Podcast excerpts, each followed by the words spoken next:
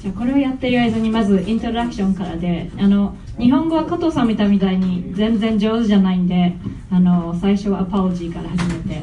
あの日本語 日本語は本当に中学校の時に日本を出ちゃったんで中学生の日本語でその後使ってないんで今は幼稚園生ぐらいと思っててもらえれば大体それで大丈夫そうなんですけども。でも最近日本でももう少し頑張ってやりたいなと思ってるんでそういう点でこれで今日少し勉強を喋りながら勉強できるといいなと思ったからこれやっぱりあの練習。ということで。先々週も日本に行って日本の Google とかあとあのセネターの方とかと一緒にいろいろ喋ったんですけどまだ下手で下手でえー、っとあと私4人子供いるんですけどそのうちの3人は雲やっていてで13歳の双子の女の子が2人と10歳の男の子。で態度がすごい悪いんで大塚先生がなんで私のことまだ好きなのかなと思って怪しいなとか 思って思ってるんですけど。はい。だからまだ1人はちょっと最後の4人目っ子で今なんか見てるんですけどまだちょっと4人も入れたらば大塚先生が怒るかなと思ってちょっとそれはちょっとやめてるんですけど。でえー、っとじゃあ紹介でなんか素晴らしいこといろいろ言ってもらっちゃったんですけどあの今加藤さんのこと聞いててすごいいろいろ似てるところもあるなと思ってねそういう点でちょっとつながっていこうかなと思うんですけど、えっと、私はじゃあ最初最後の今から始めないで最後最初からあのあの子供の時の方から入ってそれで今の方に行くように多分説明すると思うんですけどえー、っとあの日本ではあの電長双葉に行っていて東京で生まれて。でやっぱりみんな女の子ばっかりのようなあの学校なんで結構強くなって強くされて 強くしないとやっぱり All Girl School とかではやっていけないんでそのぐらいで少し頑張って。えー、あのクモンの話は面白いんですけど私テニスばっかりやってたんでクモンみんながやってて悔しくて星やりたかったんだけどうちの親は時間がないからダメですって言われたんででしょうがないからあのあのあ他の人たちのクモンの宿題を学校でやってあげるというのをあの仕事にしてで初め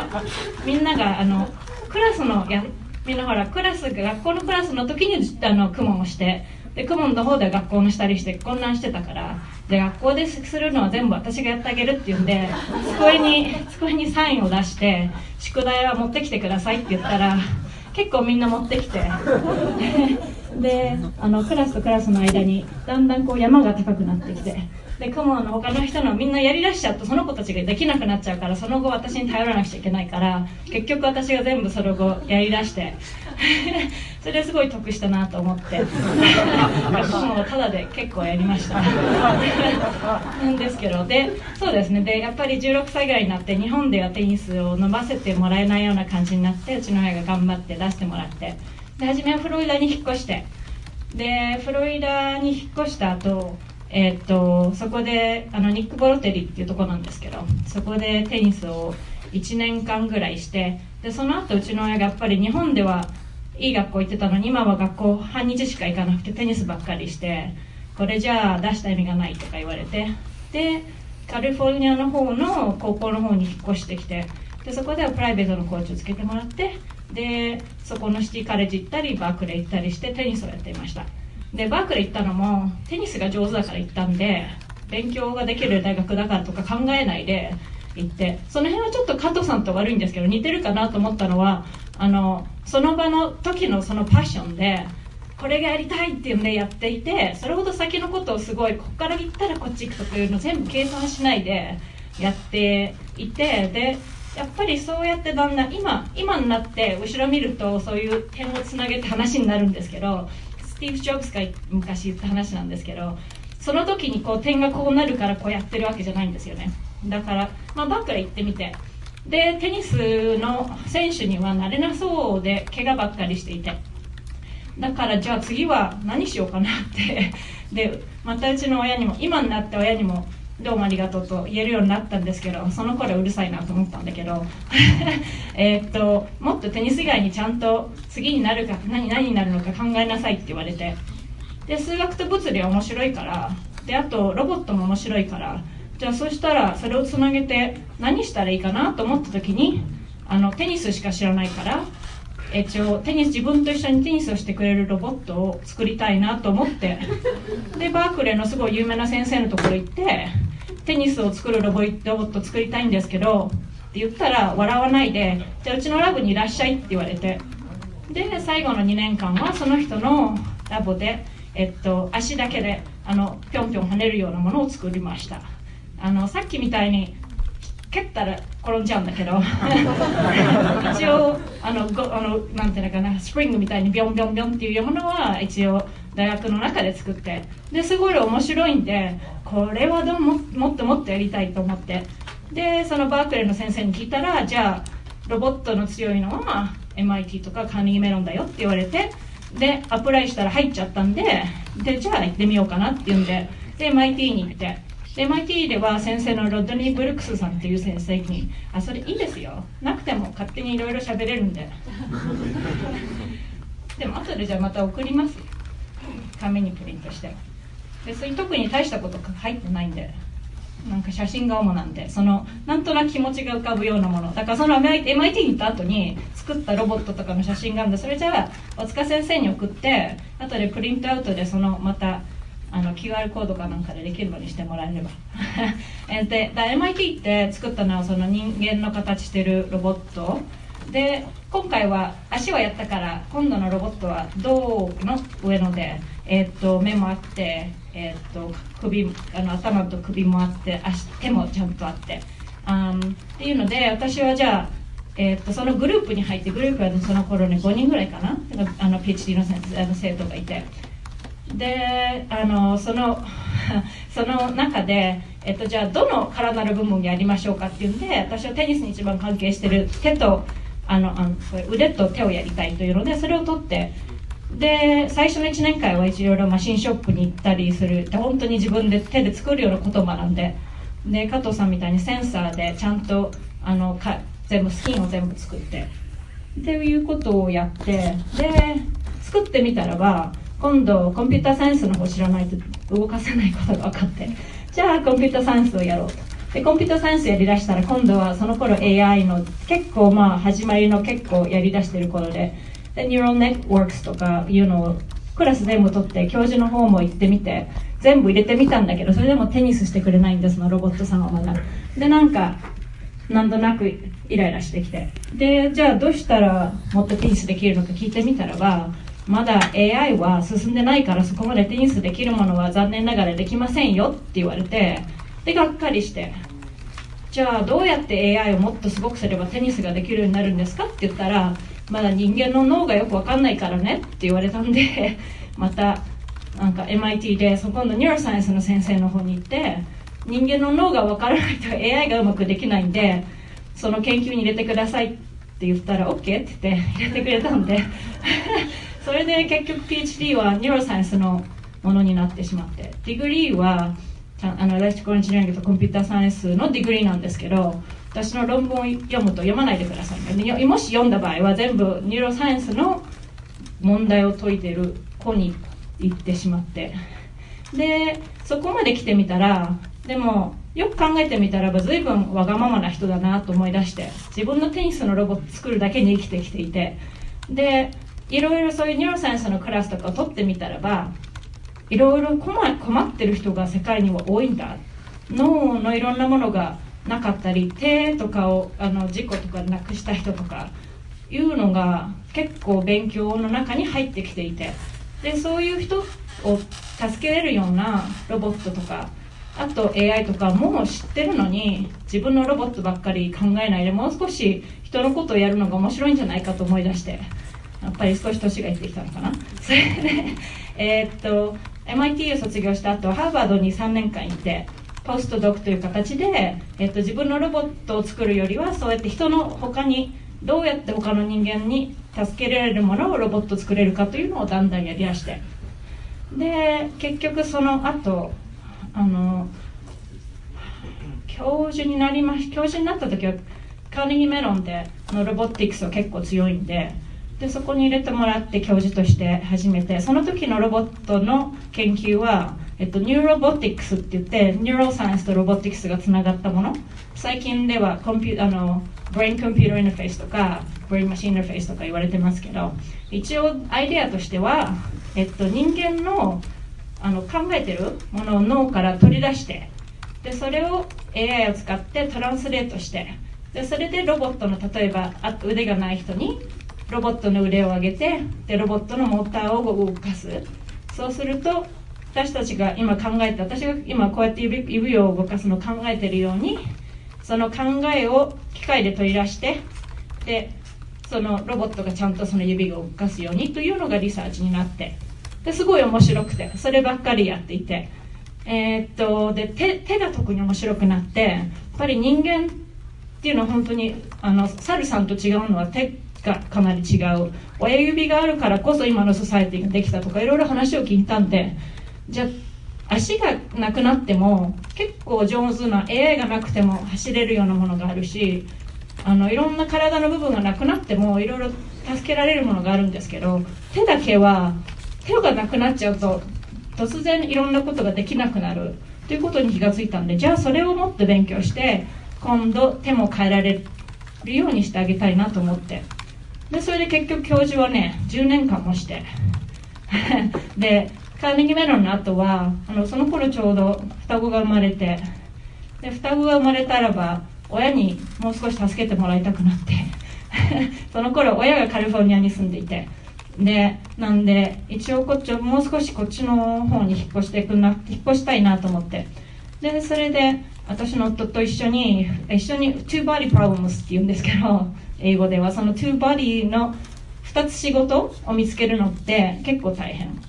なんでだからやっぱりスタンフォードとかバークレーとか USC とかあっちこっちあの一応2人で彼も教授だったんでどっか行けるところを探して結局シアトルで見つかって私は University Washington の教授になってで彼はマイクロソフトの researcher ということででそれでシアトルに引っ越してでそこで3人目の子が生まれてですね。でそれで教授をつなげていてだんだん世界をもっと広げたくなってあのー結局最後にそのシアトルにいる時に作ったものはセンターあの government からお金をもらいながらセンターを作れるんですけどあの結局なるぐらい80 million dollar だから、まあ、8万ドルぐらいかなを government の NSF と NIH からともらってセンターを作ってで教授は100人以上で生徒は300人以上という形ですあの interdisciplinary って department のあの electrical engineer とか computer science とかじゃなくてそういうのあっちこっちから集めて合計12 department ぐらいかな？の結構こういう人を集めてだから neuroscience とかもいなくちゃいけないしあのエンジニアリングもいなくちゃいけないしあとエフィックスとかリあのローとか全部必要じゃないとそういうのが本当にできない。そういう人間を助けられるようなものが。あとやっぱりあのうん、そういうの研究だけじゃなくてもっと今の人に助けたいという気持ちがあったんでもっとちゃんと会社の方とつないでいこうとか会社のリサーチの方も助けられるようなお金が出せるようなセンターを作っている時に、えっと、シリコンバレーの方から声がかかって、えっと、あその頃ちょうどスタンフォードから声がかかっていてこっちに引っ越してこないかって言われて。でどれが本当に結果か結果な結果になったのかわからないんですけどきっかけか。きっかけになったかわからないんですけどえー、っとスタンフォードであのあのレクチャーをした2週間ぐらい後に Google から電話がかかってきて。で明日ここに来てくれないかって言われて 加藤さんと似たような話なんですけど明日はレクチャーして忙しいから来れないって言ったらじゃあ明日じゃなくちゃダメなんですって言ってでで結局ニゴシエーションした後諦めてその明日の日に飛行機に乗ってここに来て。そしたらばインタビューがみんなラリーとかセルゲイとかエリック・シュミットとか結構偉い人がいろいろいて。何なんだなこれを何なんだろうと思って。いたら最後に、えっと、教えてもらったのは今ちょうど GoogleX っていうものを作りたい。まだ全く秘密でなんだけれども Google の中で今からその Search と Add だけでは Google は今から 10, 10年とか20年したら持たないから今から本当に Google にお金になるようなものを10年とか20年長めに見た研究者を連れてきたようなグループをたくさん作りたいけどそういう時にあのその作そういうのを作るのにあの興味ありますかって言われて。で面白いなと思ったんででじゃあででも教授も辞められないからって言ったら辞めなくていいから2年間だけお金たくさんあげるから来てみて。で教授だ教授って本当にお金もらってないからたくさんって言ってもこんなちょっとしかくれなかったんだけどそれでもすごいたくさんだから。でも使える方のお金はたくさんくれるから。で初めはね初めの2年間に500 million dollars 使ってよって言われて えっとなくもっと早くなくなっちゃったらもっとあげるとか言うんで面白いなと思って。じゃあが教授辞めなくてよくて。えー、っと、うん、そういうだけお金くれてなんか楽しそうだからやってみる。んでここに引っ越してきてもらってそれをやりだしたのがきっかけでそれからもう全然戻らなかったんですけど。で GoogleX を一緒に始めた私はコーファンダーの一人なんですけどで3人と一緒にやってでそこからのあのオートノマスのドライビングカーも出たしあとグラス。それほどうまくいかなかったんですけどそれでも一応アイデアをみんなで出し合って作ってあとルーンって言ったのあの風船？大きい風船で w i f i が届かないようなところに w i f i を w i f i を出してあげる。今回はあのポートリコであのハリケーンが行っちゃった後にあの Google とみんなであのなんだっけ協力しながらあのそれを出してあげたりとかそういうふうに使うようなものはなんだだんだんその辺の3つかな主に私がいた頃に作ったのは。そうですね。だからそれで一応アイディアとしてはあの今から10年ぐらいで世界のパラダイムシフトというか本当にそれが売れるためにやるんじゃなくてそれをやったために世界が変わっていくようなもの。っていうのは何かという考え方でやったんでやっぱりその時に一生懸命オートノマスのあのカーをやったために今世界が変わってきてますよね。だからそれとかグラスもガラスもあれはなんかちょっとダメだったけどそのもっとウェアラブルコンピューティングの方もだんだん VR とか AR とかのガラスとかもみんなだんだんしてもそれほどおかしくなってきてる。しあとやっぱりその w i f i は世界中全部なくちゃいけないとかそういうのもなんとなくそういうのパラダイムシフトには大成功だったなと思ってるんですけど。でそうですねその GoogleX をやってその後結局、うん、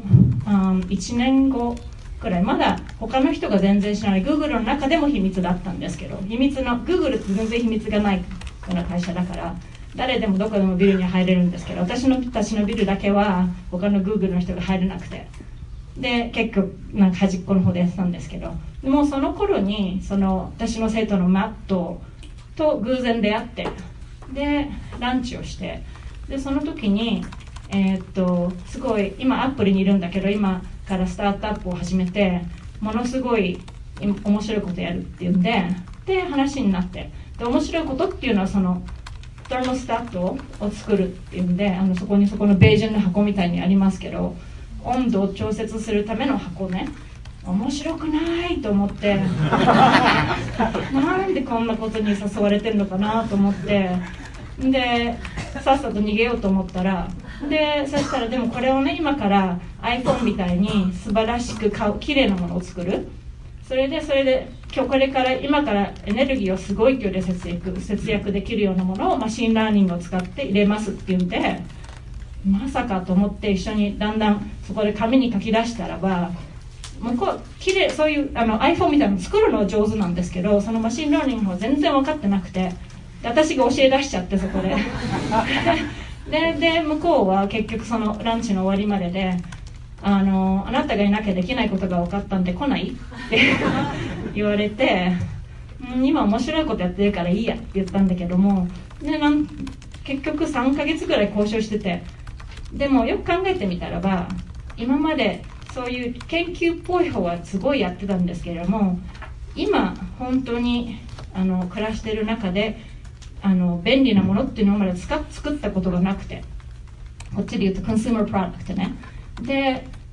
なんかだんだん年取ってくると今助けたいじゃないですか。だからやっぱり今そういうのを薬コンバレーに来て学んでないっていうのはまだ足りないんじゃないかなと思って。ででマットに聞いたら今から9ヶ月か10ヶ月であのもう売り出すっていうんでまさかアイディアのそんなとこにいるものが9ヶ月か10ヶ月でターゲットのシェルフにちゃんと乗るようなものができるっていうのはじゃあ学ばなくちゃなと思ったんで Google を全部やめてそのスタートアップに本当にそこのあパロアルトのガレージの中で始めてあのいわゆるスタートアップのドリームみたいな感じで。で始めて。でその時は10人ぐらい。で今そうな今1000人ぐらいいるのかな。でにそれを始めたのそのちょうど移ったのが2010年。で2014年には、えっと、Google に買われてえっといくらだったんだっけ？3.2 billion dollars かな。で結局 Google に買ってもらって。でそれがあの Google の中に入って次にアルファベットで出てまた最近戻った中に戻ったんですけど Google に買われてもらったらばそのそのプロダクトも残念ながら見せられないんですけど、えっと、その頃はプロダクトがあったのはターマスタットとスモークディテクターとあとカメラ。3個ぐらいしかなかった。今は14個かななんかプロダクトがあるんですね家につけるようなものの。えー、っとででそれで Nest で、えー、っと2015年までやって。でそこまで来てみたら Google に買われてみたらばそれほどイノベーション私は CTO というか初めは VPO テクノロジーってやっぱりそういう machine learning とか作ったものの中にえっとなんていうか人間がえっと user interface とか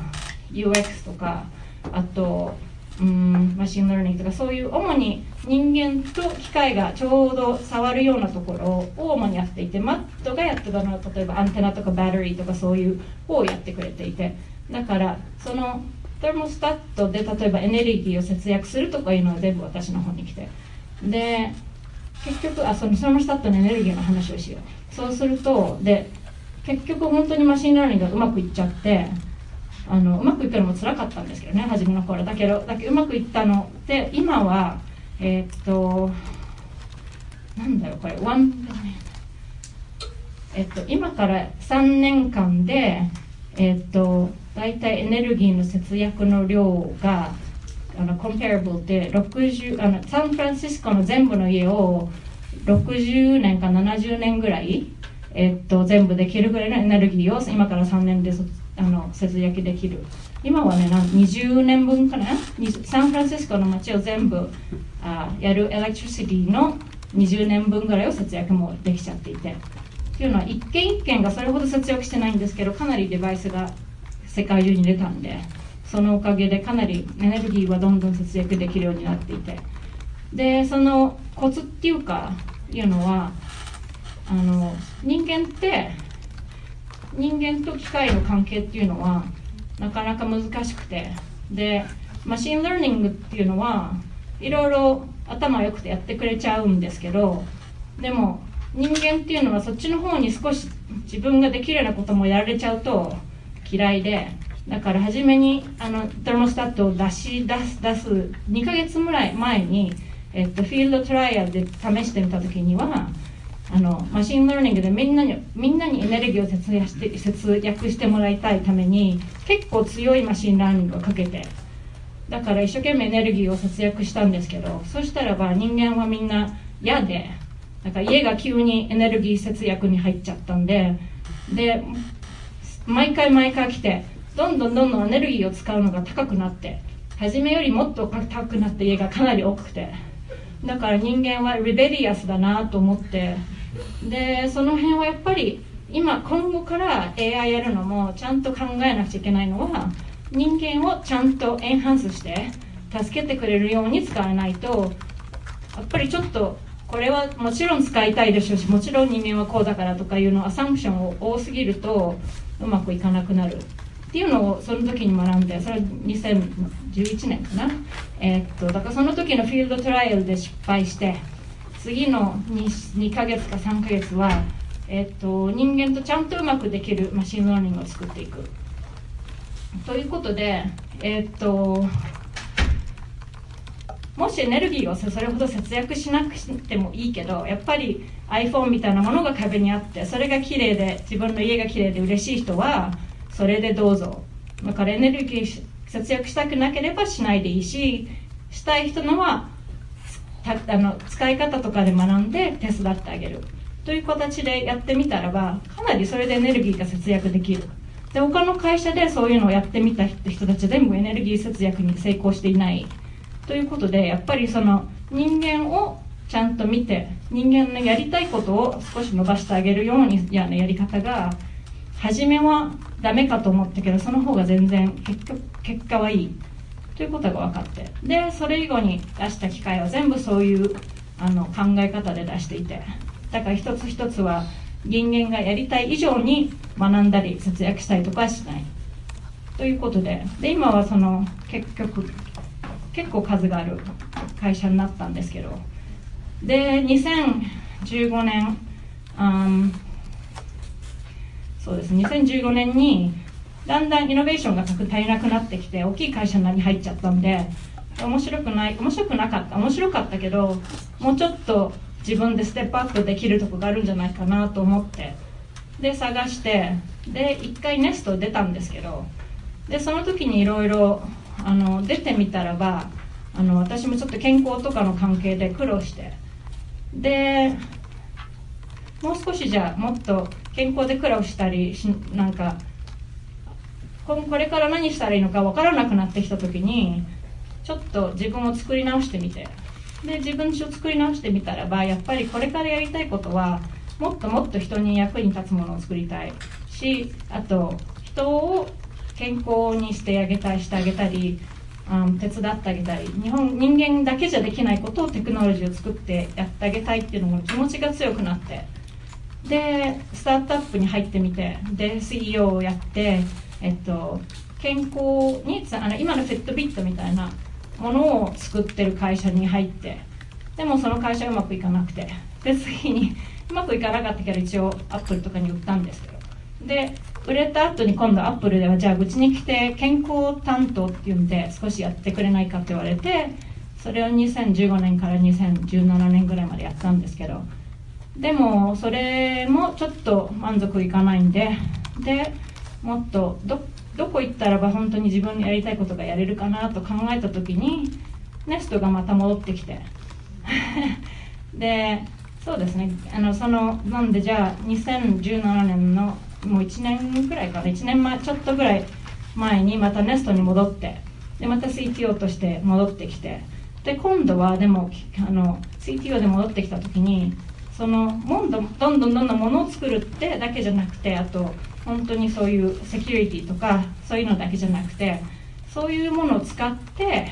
今後どうやって人間を助けて家の中から家を助けてあげたいものを作れるかなっていう考え方で考え方を少し変えてみて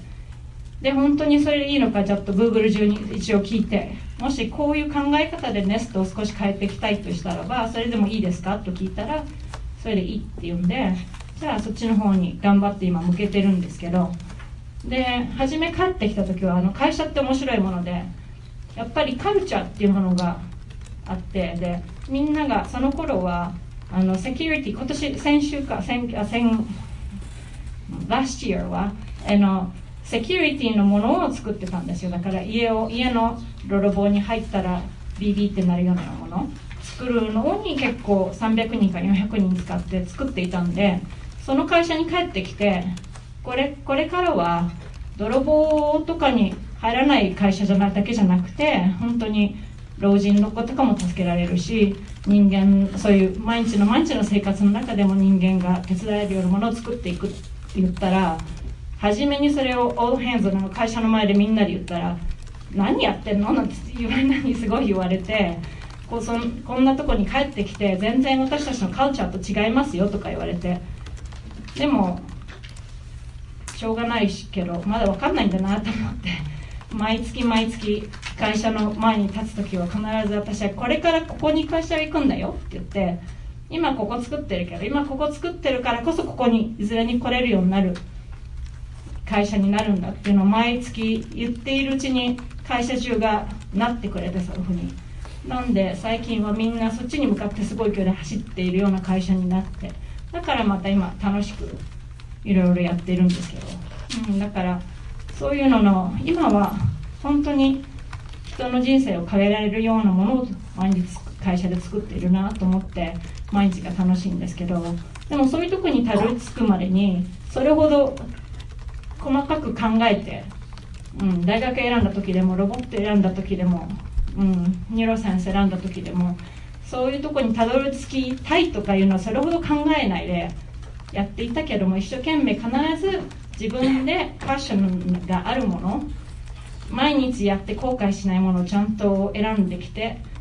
きたからこそ今があるんじゃないかなと思って。だから時々うちの子たちとかも見ててみんな今してることを全然将来にや役に立たないような雲以外はね。やってるなと思って。時々毎日馬に乗ってる子なんかはなんで馬に乗ったら将来にいいのかなとか思うけれども今考えてみると私がテニスしたのもいろいろ試合に負けて悔しかったとかいろいろあのどれだけダメって言われたけどあのそれでも頑張ったとかあと